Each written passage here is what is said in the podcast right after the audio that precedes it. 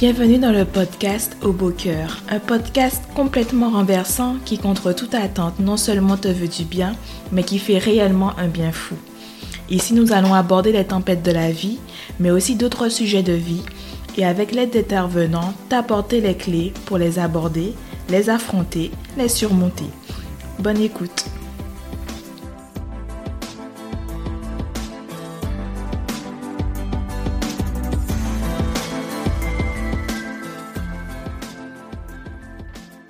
Aujourd'hui, nous sommes au beau cœur de la santé. La question que nous nous poserons, une bonne alimentation, un esprit sain dans un corps sain. Quelques constats, les gens cuisinent moins qu'avant. Les fast-foods et le grignotage sont courants, voire encouragés par les publicités. Des régimes amincissants sont vendus chaque été à de nombreuses personnes. Il est courant de manger sur le pouce à midi en semaine pour ceux qui travaillent.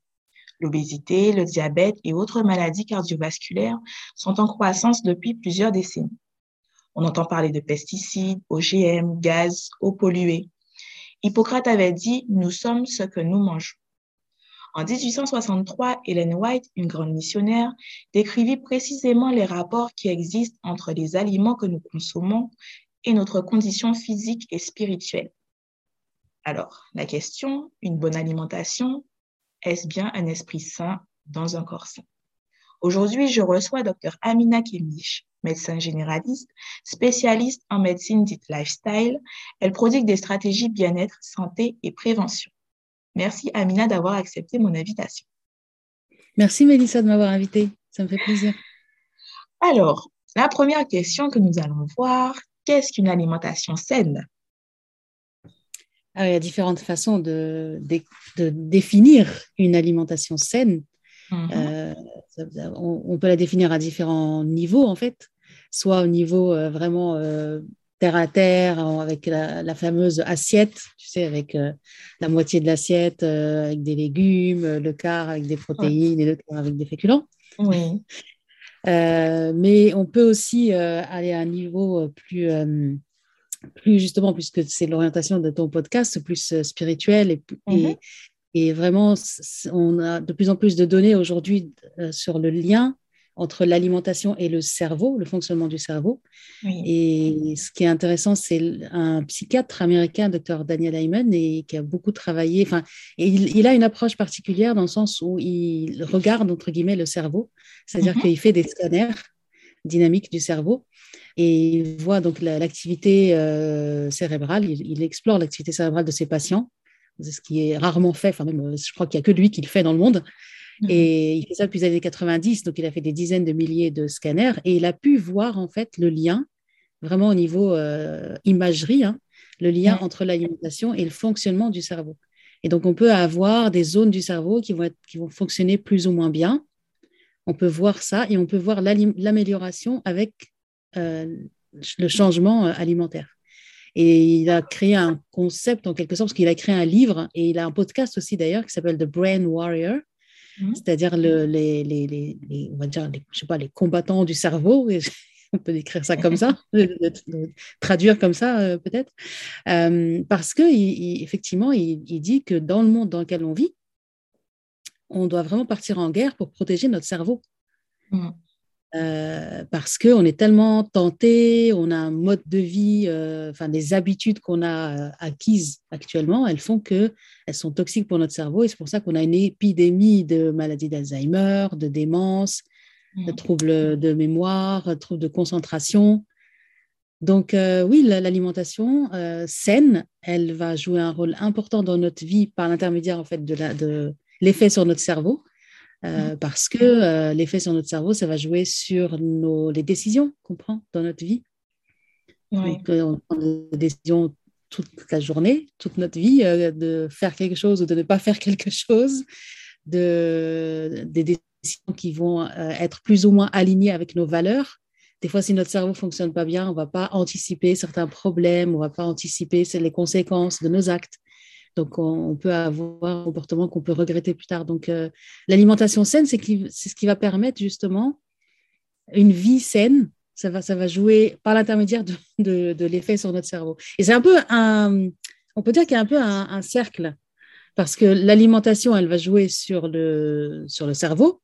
Et le, fonctionnement du cerveau, il, il, joue sur les choix qu'on fait au niveau alimentaire aussi. D'accord. On peut être dans un cercle vicieux où on a un cerveau qui ne fonctionne pas bien, on fait des mauvais choix alimentaires qui renforcent le mauvais fonctionnement de notre cerveau et on est dans un cercle vicieux. Mais on peut passer dans un cercle vertueux et faire d'autres choix alimentaires qui vont améliorer le fonctionnement de notre cerveau et améliorer les choix qu'on va faire aussi bien au niveau alimentaire qu'au niveau euh, de tout notre style de vie en fait. Ah c'est intéressant que tu, euh, tu parlais des, maladies chroniques. Effectivement, aujourd'hui, 80%, euh, d'après l'Organisation mondiale de, la santé, 4% des décès sont liés aux maladies chroniques. C'est ah. énorme. C'est énorme. Après, c'est vrai que, bah oui, parce que du coup, de base, l'alimentation, comme c'est le carburant de notre corps, forcément, notre condition physique ben, dépend. Et en même temps, elle apporte tout ce qui est énergie, bonne humeur, bonne digestion. Euh, parfois, on parle aussi de peau plus belle, plus propre, un corps moins gras, des os, des muscles en meilleure forme, des capacités intellectuelles décuplées. Et euh, ne parlons même pas de tout ce qui est défense immunitaire aussi, qui sont accrues du coup. Euh, mais par rapport à ce que tu as dit, est-ce que de, euh, en prévention, il y aurait des choses à faire? Parce que du coup, maintenant, on entend parler de plusieurs types de régimes aussi. Vegan, végétarien, végétalien, flexitarien. Est-ce qu'il y a une façon de manger, en fait? Je pense pas qu'il y ait une façon de manger qui soit parfaite. Et je pense que la, la, variété qu'il y a dans le monde, c'est, c'est plutôt quelque chose de beau, en fait. Hein. C'est juste que chacun doit chercher et trouver ce qui lui convient hmm. sur le long terme. Et on, peut changer, en fait. On peut, euh, on peut changer cours de route. En restant dans la tempérance. Tout à fait, oui. Que, euh, donc, du coup, il faut être à l'écoute de son corps. Après, c'est sûr que dans le monde dans lequel on vit, on a une alimentation qui est devenue trop riche. Surtout, en tout cas, là où on vit, nous.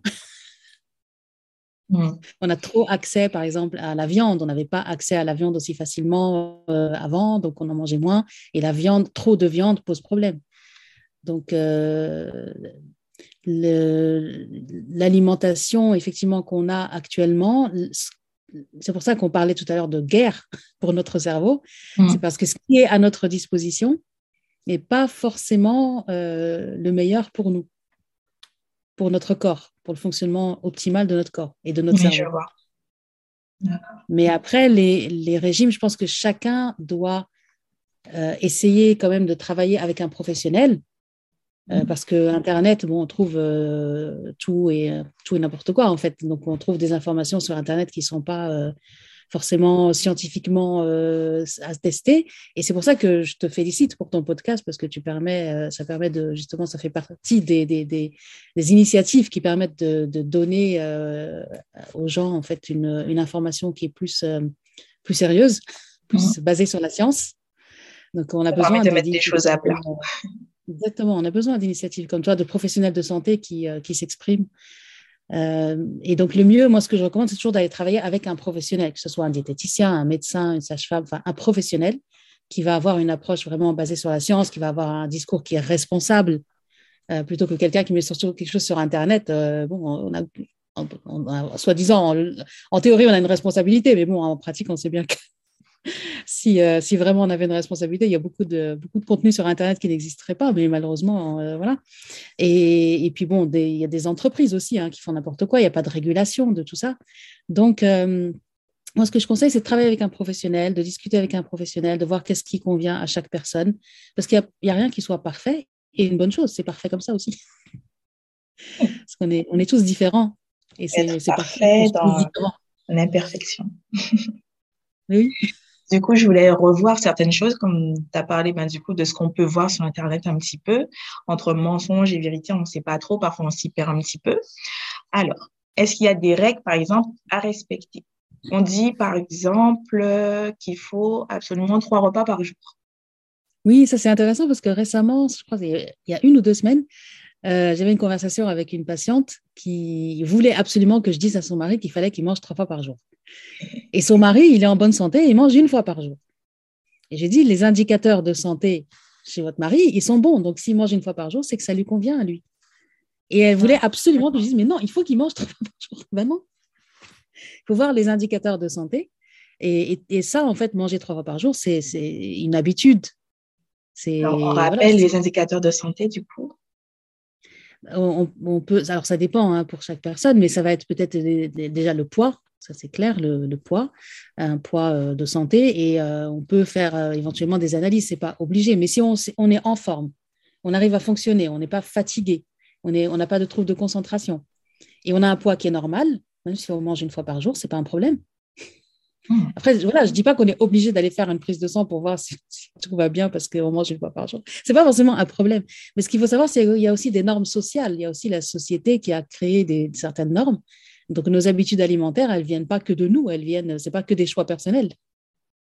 C'est aussi, le, ça dépend de l'environnement dans lequel on, vit. Et, et, par exemple, ici en France, on ne mange pas de la même manière que, je sais pas, aux États-Unis, en Asie. Euh, quand on voyage, on est, on est surpris de la façon dont, les autres mangent, en fait.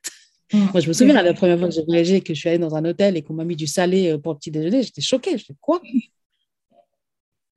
Et, finalement, euh, ben, je me suis rendu compte qu'en fait, c'était une bonne chose. En fin de compte, c'était beaucoup mieux que de manger des croissants, en fin de compte. Et aujourd'hui, je mange des croissants euh, au petit déjeuner que rarement. Ça va être une fois par mois ou, vraiment si, exceptionnellement, en fait. Ou si je voyage, par exemple, ah, alors qu'avant, c'était normal. C'était, oui, le matin, c'est euh, la tartine avec le beurre et la confiture, c'est normal. Mais en fait, c'est une norme sociale. Et les normes sociales, elles varient, voilà, elles varient selon les époques, elles varient selon euh, le droit. Donc, euh, vraiment, c'est les indicateurs de santé qui, sont, qui permettent de savoir. C'est comme pour les enfants, quand, quand j'ai des parents qui m'amènent leurs enfants et qui me disent ils ne mangent pas et qui veulent les forcer à manger, eh ben je, vois, je regarde pareil les indicateurs, le poids, la taille, la croissance, l'état de santé, l'énergie mhm. qu'a l'enfant. Il va bien, il faut pas le forcer. Mhm. Donc, du coup, c'est pareil, par exemple, quand on dit euh, boire un litre 5 d'eau par jour. Oui, c'est ben voilà, très précis, mais ça, alors il faut boire, on a besoin de boire parce que effectivement on boit, on boit pas assez en général du fait de notre style de vie, encore une fois. Mais euh, la quantité, elle va varier d'une personne à l'autre. Oui, ça peut être un litre 5, ça peut être. Je pense qu'un litre 5, c'est quand même le minimum. Mais ça peut être un litre 5, ça peut être deux litres. Si on a un petit gabarit, bah, peut-être un litre 5, c'est trop. Ça voilà, ça dépend toujours de la personne. Il n'y a, pas, a pas de règle pour tout le monde euh, qui est mm-hmm. exactement la même. Tout le monde est adapté à tout le monde, en fait. Si on ne boit pas beaucoup d'eau, du coup, qu'est-ce que ça peut entraîner?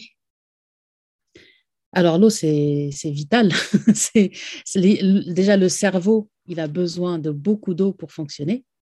Donc euh, hydrater le cerveau, ça fait la différence. J'avais lu que les, par exemple, il y avait une étude sur les, pilotes d'avion, une baisse d'hydratation de seulement 2%, ça jouait en fait sur leur concentration et leur capacité intellectuelle pendant le, vol. Juste 2% ah. de différence. C'est pas énorme, de points de différence. Donc, euh, l'eau, ouais, pour le cerveau, c'est très important. Et très souvent, ce qui est intéressant, c'est que pour les gens qui grignotent, euh, toujours ce que je leur dis quand j'accompagne les gens euh, pour, par exemple, une problématique de, de, poids, je leur dis de commencer à boire plus. Parce que parfois, quand on veut, on sent qu'on a une sensation de faim et on va grignoter, on va aller prendre un aliment solide, en fait. Si on boit de l'eau, eh ben, on va calmer cette, cette sensation. c'est ce que j'ai remarqué aussi donc très souvent, en fait, l'envie en fait de grignotage, c'est un signe entre guillemets une déshydratation. C'est plutôt en fait on a besoin, mais on ne sait pas interpréter les signaux de notre de notre corps. Mm. Euh, c'est pour ça la première étape toujours quand je quand j'accompagne les gens comme ça, c'est d'abord boire plus et respirer plus. C'est les deux premiers, euh, premières choses que je mets en place. C'est boire plus et respirer plus parce que bah, on ne respire pas assez. on, on, a une respiration qui est superficielle et la respiration, ça, ça, détend en fait. Et le stress mhm. aussi fait manger, le stress fait grignoter. Oui, ça joue. Et ça fait du cortisol, etc. Ça met en place tout un tas de mécanismes qui sont toxiques pour la santé. Donc, diminuer le stress, augmenter l'hydratation, ça joue énormément sur la santé et sur le bien-être. Hmm. Il faudra qu'on mange aussi lentement. Oui, ça aussi. Bah, la respiration, c'est des techniques euh, que je donne aussi pour manger lentement, c'est de, de, manger respirer, éventuellement poser la fourchette Ouais. Le temps de, de, mâcher, de mastiquer et prendre une, petite inspiration et ensuite continuer. Et effectivement, parce qu'on se calme et donc on est plus à l'écoute de notre corps et on, on entre guillemets, on entend les signaux de satiété. On entend quand notre corps nous dit ça suffit, c'est bon, j'ai ce qu'il me faut. Alors que quand on mange vite et qu'on ne prend pas le temps de respirer, euh, on n'a pas le temps de recevoir ce signal. Exactement. D'accord. Alors, est-ce qu'il faudrait éviter les repas tardifs et les boissons gazeuses? Les boissons gazeuses, absolument. Ça, c'est sûr. Complètement. Alors, quand je dis les boissons gazeuses, euh, c'est il y a gazeuses et boissons gazeuses. Si c'est de l'eau, de l'eau gazeuse, euh, sans aucun sucre, ok. Mais tout ce qui est soda, ça, c'est à éliminer. Ça n'apporte absolument rien à l'alimentation, euh, rien de positif, en fait. Ça apporte du sucre. Alors, quand je dis à éliminer, il faut que ça reste un plaisir une fois de temps en temps. C'est-à-dire, genre, une fois par mois, ça ne va pas nous tuer. Si on fait une, voilà, une fête, une célébration, on peut se faire plaisir, mais c'est fait pour ça, normalement. Sauf que dans le monde dans lequel on vit, entre guillemets, trop riche, entre guillemets, et c'est accessible et c'est donc c'est facile et donc euh, on, consomme euh, trop de, boissons euh, de boissons sucrées et ça joue ça apporte énormément de calories mais des mauvaises calories en fait des calories qui entre guillemets mauvaises. Quand je dis mauvaises c'est-à-dire qui ont un effet péjoratif sur notre santé en fait. Et pour les repas tardifs, du coup, est-ce qu'il y aurait, je sais pas, une certaine heure à laquelle, ben, du coup, il ne faudrait plus manger par rapport à la digestion? Euh, Vraiment, après, l'heure optimale, ça va être 20 heures. C'est optimal, mais après, il n'y a pas vraiment d'études qui ont dit, bon, les repas tardifs, c'est délétère pour la santé. On ne peut pas dire ça. Hmm. Ça, dépend du mode de vie des gens. Il y a des gens qui vont, selon le travail, ils vont être obligés d'avoir un repas plus tardif. Ça, ça dépend aussi de notre mode de vie. Euh, mais en général, oui, 19h, 20h, c'est un... plus on mange tôt quand même, mieux c'est pour la, pour la santé parce que ça permet, entre guillemets, de faire un. C'est pas vraiment un jeûne intermittent, mais ça, ça permet de, de, de, laisser le temps de digérer.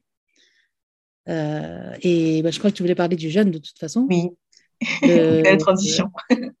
bah oui, le, le, le, jeûne intermittent, idéalement, c'est les, les, 16 heures de jeûne entre 20h et le lendemain à midi.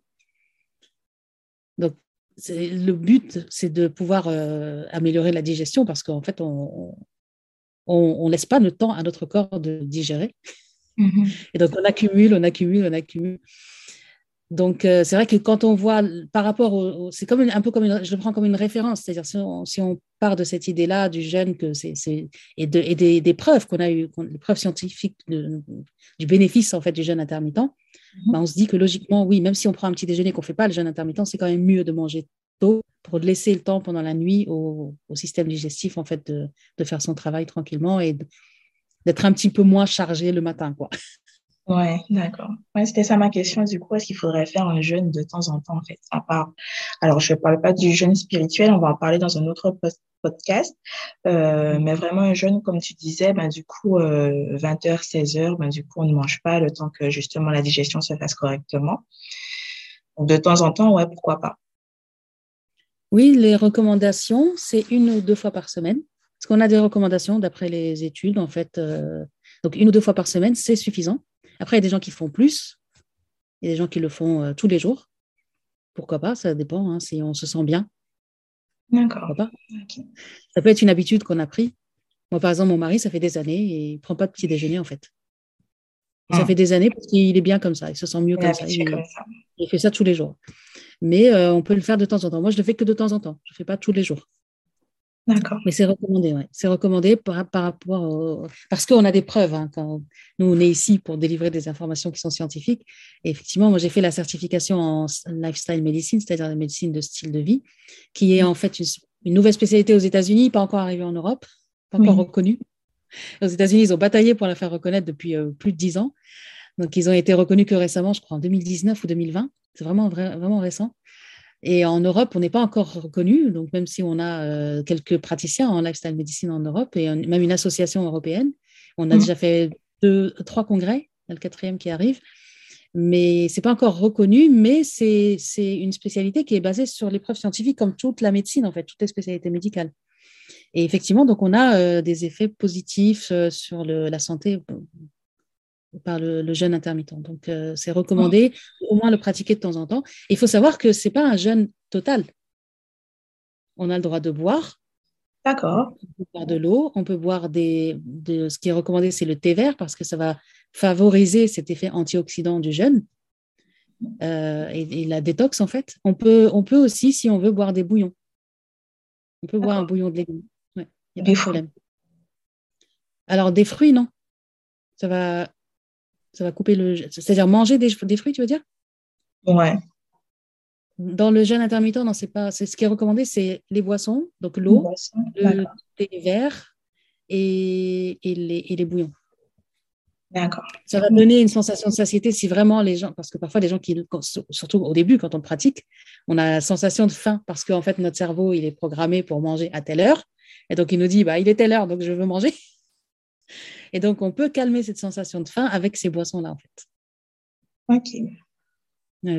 Et des fois les gens ils ont besoin de varier donc si on leur dit il faut boire que de l'eau bon bah c'est difficile donc on peut varier avec du thé et avec euh, des bouillons. Donc c'est n'est pas si difficile que ça en fait. C'est juste une habitude à transition, voilà, c'est ça. Mmh, Après, c'est une, habitude. Mmh. Alors, pour rester dans l'actualité, est-ce qu'il y a une alimentation qui permettrait de renforcer son système immunitaire face au Covid-19 bah, en fait, on va revenir à ce dont on parle depuis le début, c'est-à-dire une alimentation saine, parce qu'effectivement, ce, qui, ce qui fragilise le système immunitaire, c'est une alimentation euh, euh, qui n'apporte pas les nutriments, les vitamines dont, le corps il a besoin. Et euh, l'alimentation transformée, effectivement, ça, a un effet délétère sur le système immunitaire aussi, par l'intermédiaire, euh, en, particulier, entre autres, du tube digestif, puisque le système immunitaire, il y a, le tube digestif joue un rôle très important dans le, dans système immunitaire, dans l'immunité. Et, et l'alimentation, donc effectivement, joue à une, interaction entre l'alimentation et la, santé du système immunitaire. Donc, moi, quand les gens ont le Covid et qu'ils me demandent justement quoi manger, ce que je leur réponds, c'est manger sainement. Donc, arrêter les aliments transformés et, euh, comme je disais, manger des légumes verts, plus de légumes verts, un peu moins de viande. Je ne dis pas ne pas manger de viande. Après, c'est son choix si on veut euh, être végétarien, ne pas manger de, de, viande du tout, ça, c'est pas un problème. Mais, mais diminuer la viande et augmenter la ration de légumes et de fruits, puisque ça va apporter plus de vitamines et ça va favoriser euh, le, bon fonctionnement du système immunitaire. Et après, euh, bon, il y a rien de, il y a rien, il a pas d'études qui ont démontré que tel et tel aliment, telle et telle vitamine sont, euh, enfin, aident plus, favorisent le, bon fonctionnement du système immunitaire, mais c'est du bon sens. La vitamine C, la vitamine D, c'est des choses qu'on recommande juste par le bon sens en fait. Euh, mais mhm. voilà, alimentation saine. ouais, d'accord. Ben, merci beaucoup en tout cas, Mia, c'était très intéressant. On retiendra que la santé est un trésor, c'est la plus grande richesse que les mortels puissent posséder. La fortune, le savoir et les honneurs sont recherchés à un prix trop élevé si c'est au dépend de la vigueur et de la santé. Notre vie durant, nous devons étudier la façon de maintenir le corps en santé pour permettre à tous les organes de cette machine animée de fonctionner harmonieusement. Merci d'avoir écouté jusqu'au bout. On se retrouve très vite pour un nouvel épisode.